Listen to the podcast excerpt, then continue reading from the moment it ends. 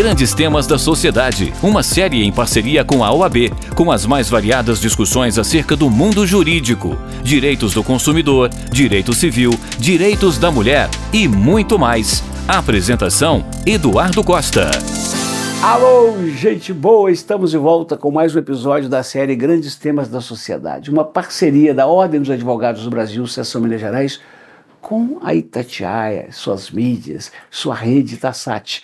Estamos recebendo hoje dois advogados que vão conversar conosco sobre um mês muito especial do ponto de vista das questões raciais, que é o mês de julho.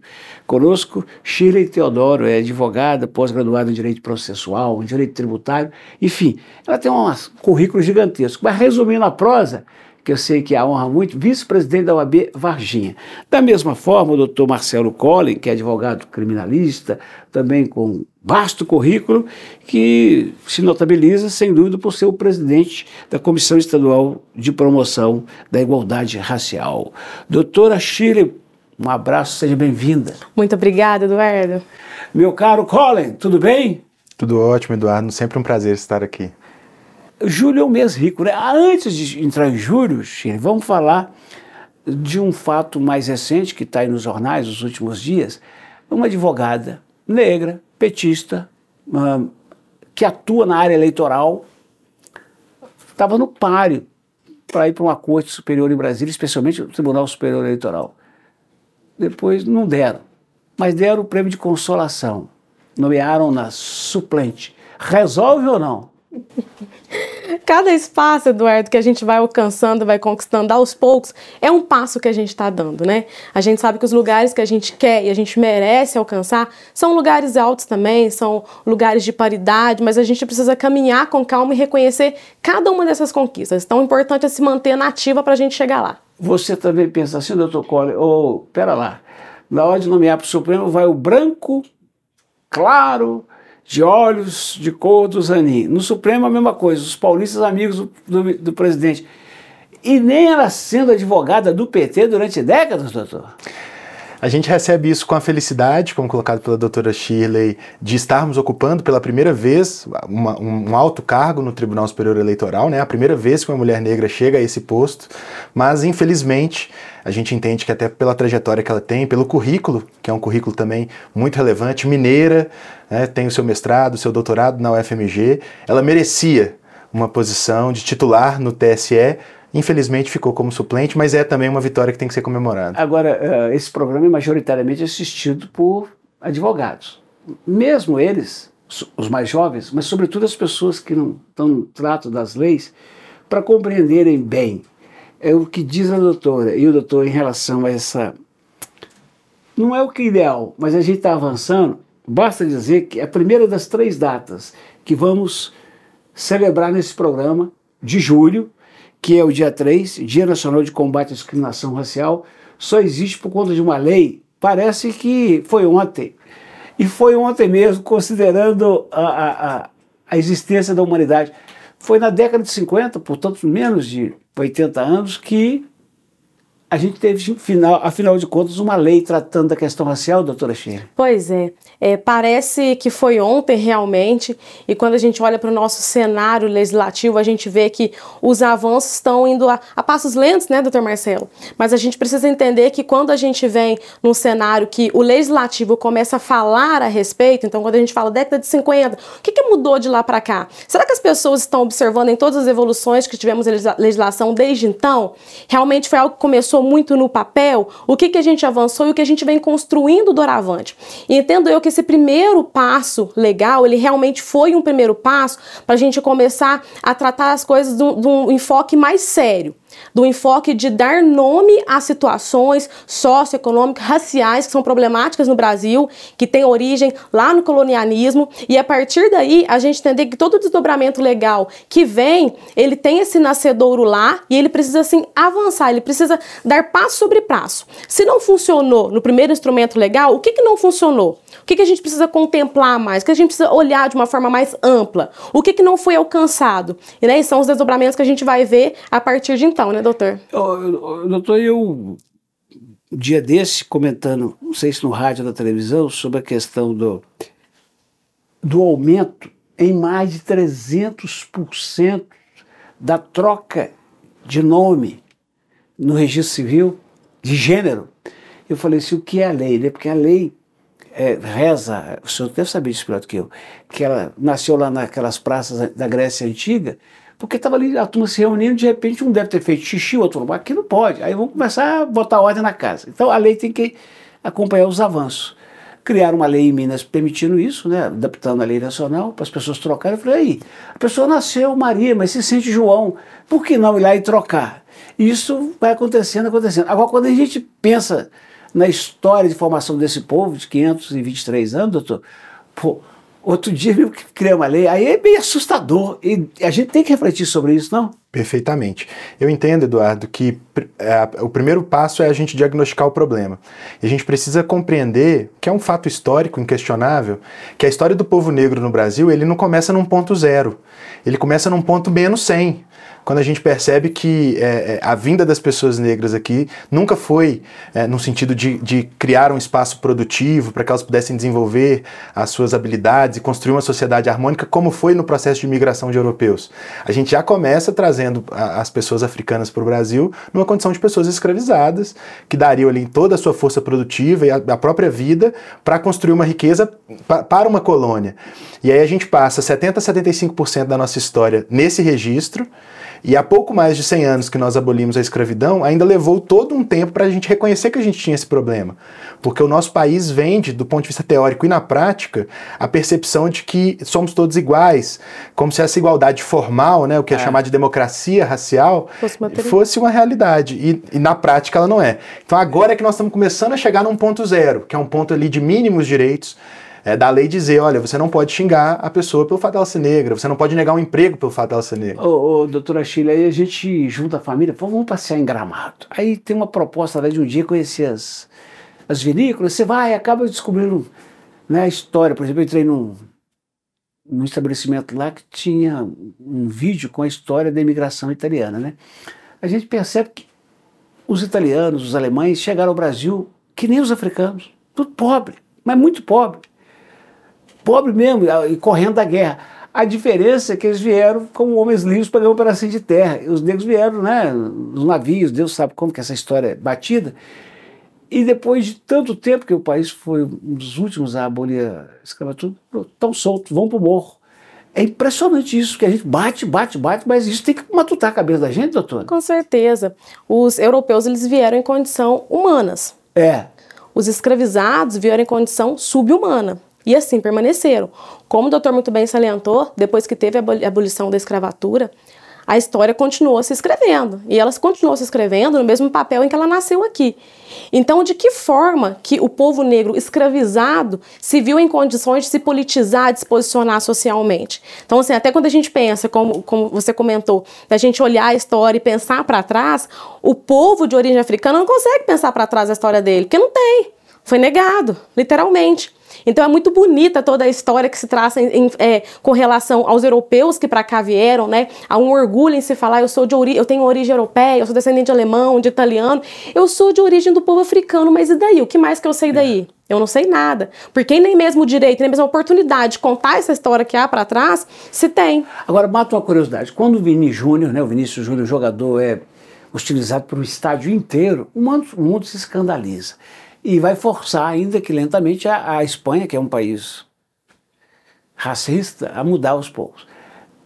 Mas ele é poderoso. Eu não vou nem perguntar para um negro de periferia, porque a gente sabe do que ele sofre. Mas dá uma curiosidade que bate aqui.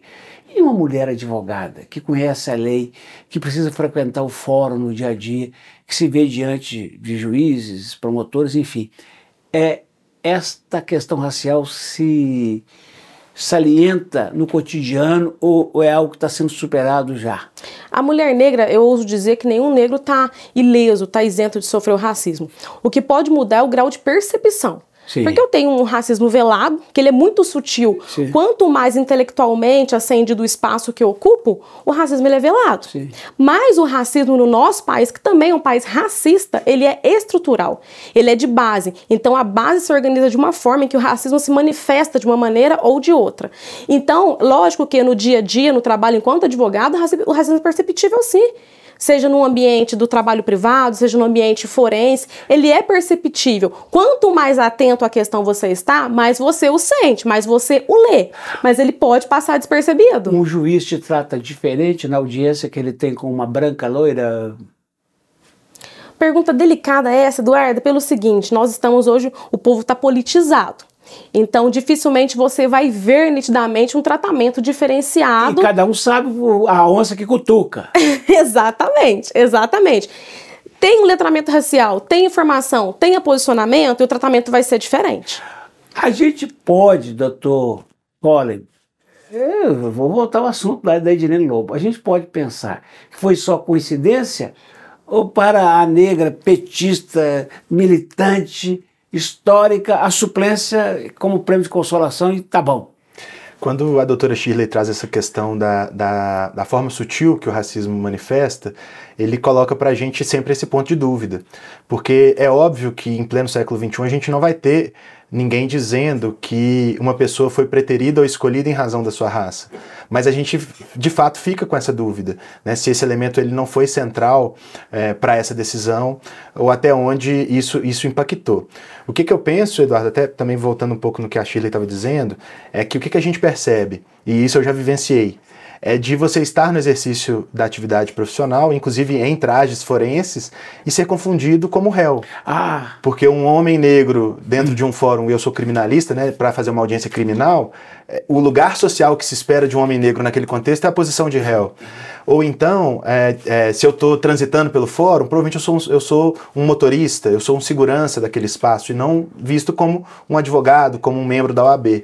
Então, é, é já aconteceu comigo de fazer uma audiência é, com uma colega também negra criminalista, era um caso de júri, é, e a, a, a, responsável por fazer o pregão, aquela funcionária do fórum que vai lá chamar as testemunhas, se dirigiu a mim, que ela já me conhecia, perguntando se ela era testemunha. É, é. Porque não supõe que uma mulher negra, naquele contexto, devidamente trajada para fazer uma audiência, é uma advogada. Acredita que é a mãe do réu, que é, é uma testemunha. Eu, doutora Chile, vi com esses olhos que a terra de comer, numa festa de 15 anos, da Talita, filha de um grande amigo.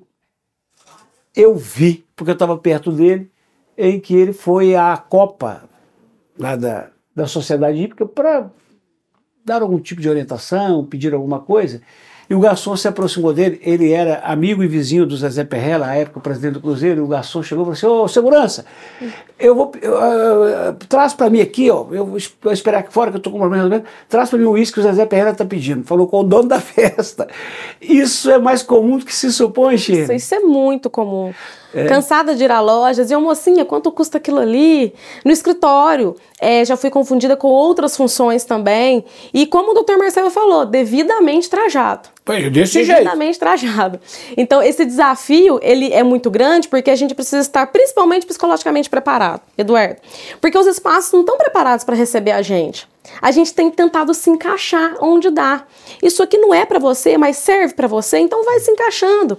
E a gente começa a posicionar de uma forma em que a gente não, a gente quer o nosso espaço legitimamente, a gente quer as coisas para nós. A, a, melhor definição disso, doutor Colin, acho que resume toda qualquer prosa, é aquela história da família abastada que tem um empregado de confiança, que fala é da família. E trata bem, efetivamente, desde que ela continue no lugar dela e que o filho dela não sonhe estudar com os filhos da patroa. É da família, mas não participa da herança, né? Isso é, é muito interessante. Colonialismo, né? Mas é, o que, que, que eu acho que é legal, até retomando as datas de julho, porque a gente tem três datas que dialogam exatamente com o que você está colocando, Eduardo.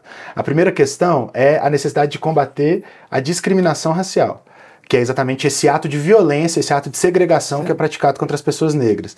A segunda data, que diz respeito ao Estatuto da Igualdade Racial. Vamos para essa. Ele vem com algo, como algo muito forte, porque é, é, é a gente já está então se propondo a discutir o que é mais profundo. Qual é a ferida que a gente tem que tocar para mudar exatamente esse racismo estrutural? Esse racismo onde a pessoa, de fato, é, do ponto de vista sentimental, às vezes considera aquela pessoa como alguém da família, mas não percebe que por trás desse, desse, desse sentimento de afinidade, ela está perpetuando a escravização. Sim. Porque a, a, a, as experiências mais modernas que a gente tem, mais atuais de escravidão moderna, É, é esse contexto de uma pessoa negra que trabalha na sua casa desde os 14 anos até os 70, num quarto de empregada, Sei. que é minúsculo, cheio de tralhas, sem ter a, é, a própria família, sem É. ter uma, né, assim, uma, uma velhice com, com os seus, sem ter acesso. Enfim, ela, ela renuncia à própria vida para cuidar da sua vida. É isso da Chile. O, o dia 3 ele afirma o crime de discriminar. Agora, já o dia 20, ele quer afirmar o seguinte: a igualdade de oportunidade, de espaço, de sobrevivência e de vida. Exato, é isso que o Dr. Marcelo acabou de falar. É, e isso me lembra muito essa questão, eu falei do colonialismo, porque vem de lá, né?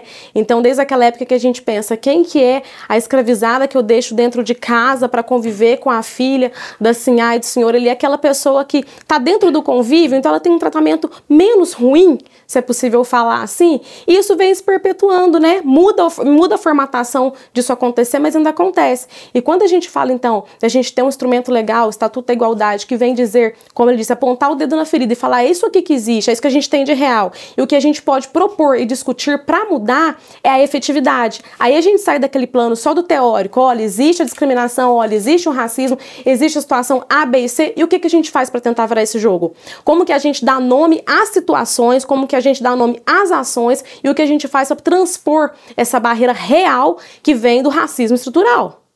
Doutor Colin, me conta uma coisa, eu não sei se você já teve curiosidade, oportunidade de fazer esse tipo de conta, se alguém já te contou, mas nós temos aqui 10% de tudo. Então, se temos um milhão de advogados, nós devemos ter uns 120 mil advogados em Minas, né? 120 mil, 130 mil. Dá para dizer qual que é o percentual que é de negros que conseguiu tirar um curso, um diploma de curso superior e passar na prova? Pois é, essa é uma questão muito cara para a advocacia atualmente, porque a gente não tem esse número, infelizmente. Porque isso nunca foi uma demanda no momento de inscrição da OAB, Sim. e já há algum tempo o Conselho Federal vem sendo chamado à responsabilidade de fazer esse processo de mapeamento, né, de censeamento de, de qual é o percentual da advocacia que é formado por advogados negros.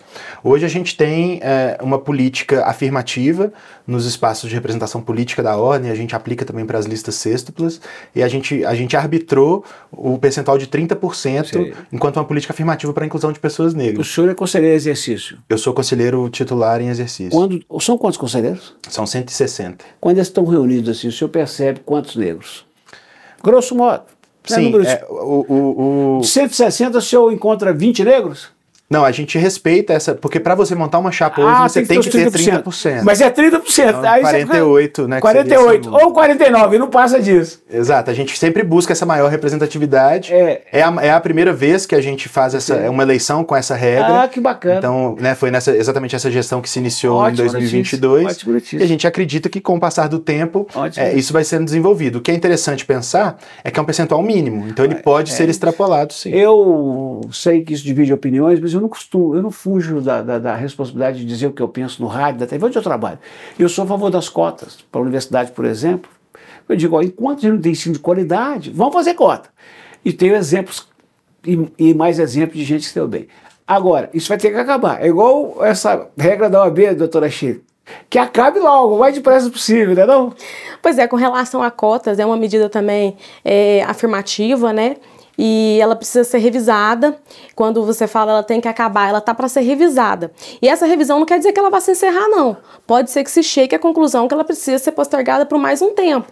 Porque a intenção de toda política afirmativa é a gente tentar corrigir a gente tentar tornar mais paritária as oportunidades, o acesso. Então, o acesso à universidade é que vai, de certa forma, destruindo esse desnivelamento, vai começando a nivelar. Então, se eu consigo garantir acesso ao ensino, eu consigo garantir acesso à política, eu consigo garantir acesso a ocupar espaços de poderes, espaços de decisão. E isso influencia diretamente na sociedade. Então, por exemplo, eu inclusive fiz faculdade a partir de uma ação afirmativa. Esse acesso ele é importante, ele é real, ele é concreto. Ô, doutor Colin, eu vim da roça, eu não conseguia passar nas escolas públicas de qualidade da época. Sonhava estar no Colégio Municipal de São Cristóvão, no Marconi, passava. Eu tive que pagar colégio de duas estrelas. Aí, na hora de fazer faculdade, eu trabalhava, eu não ia passar no FMG, paguei. Aí me formei e tive duas filhas. Eu não fiz a menor questão. Elas fizeram sim as provas de Universidade Federal, mas eu não fiz a. Eu falei, eu vou eu vou uh, bancar, porque eu posso, graças a Deus, bancar a faculdade delas, que é, que é cara, mas eu banquei de uma e estou bancando da outra. Aí eu olho para elas que estudaram, uma delas para que estudou no Santo Antônio, eu fico olhando para o menino pobre, de onde eu vim, doutora, ainda que o pai dele tenha condição, ele não vai passar na faculdade boa nunca. Ele não vai entrar no FG nunca se não tiver cota, se não tiver empurrão, porque a história é toda diferente, doutora. Exato. Tá vendo como é a construção histórica? Ah, tem que ser por meritocracia. Uma meritocracia entre desiguais, doutora? A gente só pode falar meritocracia quando a gente estiver em condições de igualdade. É. Aí a gente pode falar de equidade, né? Exatamente, equidade. Enquanto a gente não tiver equidade, a gente não pode falar de meritocracia. Porque os pontos de largada são totalmente diferentes. Diferentes, velho. É isso, doutor. Você vê, você nasceu em Belo Horizonte? Sim, sou nascido e criado em Belo Horizonte. Que bairro? No Céu Azul que eu nasci. Isso é pobre. Isso veio de pobreza, viu? É, é perto do Siribu, onde eu me criei também ali. Aí quem é seu pai, profissão dele? Meu pai, ele era eletricitário da CEMIG e sindicalista. Boa profissão. E cara de cabeça boa, sindicalista, consciente e Sempre tudo. na luta pelos direitos. Você, da sua infância lá, de 10 amigos, quantos que tem um canudo de curso superior? Olha, dos meus amigos de infância, só um que se formou também. É isso. Essa é a realidade. Não, não. Porque não tinha um pai com emprego da CEMIC que dá estabilidade, isso. com uma vivência sindical que dá consciência política. Então eles vão se perdendo ao longo da estrada. É, a, a trajetória de todos a nós trajetória. é que traz a gente a um ponto presente. Fato é que o Brasil, seja pela desigualdade social, né, a questão da pobreza, e seja pela desigualdade racial, que normalmente acompanha, a gente percebe uma prevalência muito grande. Eu até falo isso, Eduardo, acho interessante falar isso para os nossos ouvintes. É, a pobreza ela é um pouco mais igualitária racialmente. Você vê um percentual de pessoas brancas em periferias, Sei. em favelas, em bairros pobres. Isso. A riqueza é que não é democrática. Não é. E quando você vai para os lugares mais altos da sociedade, as pessoas mais ricas, nesses lugares você quase não encontra ou não encontra pessoas negras. É verdade. Então, assim, é, na pobreza a gente tem uma, uma maioria muito grande dos indicadores sociais em geral, né? Pobreza, é. desemprego, é, aprisionamento, né? Os presídios estão lotados principalmente por pessoas negras, é, os piores empregos, os trabalhos insalubres. Porém, a riqueza, né, os, os, os, donos dos grandes escritórios, os gerentes e, e, é. e, presidentes das grandes empresas, via de regra, são pessoas. Eu vou contar um negócio aqui que eu não sei como é que está hoje, mas uns 20 anos atrás, eu, eu, era curioso demais, eu fui fazer uma pesquisa. Eu pedi ajuda da Secretaria de Justiça à época e fiz uma pesquisa. Essa fala do Dr. Collor, que é verdadeira, dos presídios estão, a maioria, negros. Na penitenciária de segurança máxima Nelson Hungria, quando eu fiz a pesquisa, eram 72% de brancos. O trem é tão maluco que no crime dito organizado, mais pensado, mais intelectual, a maioria é branca. Doutora, dia 25, Dia da Mulher Negra, Latina e Caribenha. Por que ela é importante? Eduardo, esse dia é importante porque nós temos o dia 8, que é o Dia Internacional da Mulher, mas a gente entende, socialmente falando, que toda pauta que a gente lida com os direitos da mulher, ainda assim, ela não é suficiente para abarcar uma pauta da mulher negra. Historicamente falando, muitas vezes, quando a mulher, de modo geral, está lutando para acesso a determinados direitos, a mulher negra está para trás ainda. Eu estou lutando para conseguir votar, eu, mulher negra, estou tentando lutar para de repente me desvencilhar de algum outro tipo de violência ou para eu poder ter condição de pensar outra coisa que não seja simplesmente sustentar os meus. Então, a pauta da mulher negra latino-americana caribenha era uma pauta para dizer que nós temos questões próprias, com um fundo totalmente racial, que tem implicações sociais, econômicas e políticas, e que a gente precisa que essa atenção seja voltada para nós com esse reconhecimento. A gente quer lugar de fala. Ouça a mulher negra, entenda a distinção na sociedade, o que a gente precisa fazer a respeito disso.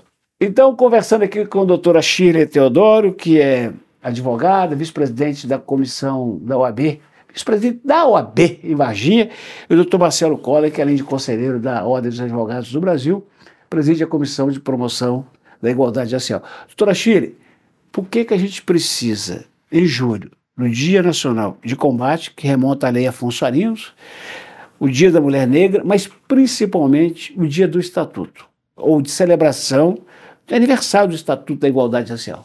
A gente precisa celebrar porque ele é um instrumento muito concreto, um instrumento muito importante para a gente poder enxergar de uma forma mais real todas aquelas situações que a discriminação racial no Brasil ela gera de consequência prática para a sociedade brasileira.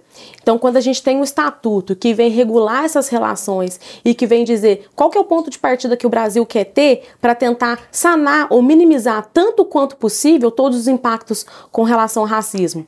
Então, como que eu vou envolver a sociedade civil? Como que eu vou comprometer o próprio Estado a adotar medidas é, efetivas, né, medidas afirmativas, medidas efetivas para a gente combater o racismo no Brasil?